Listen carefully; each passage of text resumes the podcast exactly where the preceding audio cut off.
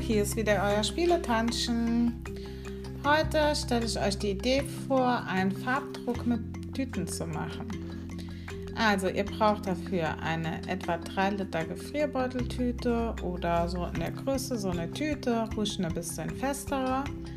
Und dann braucht ihr entweder Fingerfarben oder Wasserfarben oder Acryl- oder Ölfarben. Es sollte so ein bisschen dickere Farben sein. Auf jeden Fall flüssige Farbe braucht ihr dazu. Und Blätter. Das war es auch schon. Dann fangt ihr einfach an. Dann malt ihr mit euren Farben auf die Tüte ein Bild. Nehmt euch ein Blatt, legt das Blatt vorsichtig auf die Tüte drauf, auf das Bild und drückt es ganz leicht an.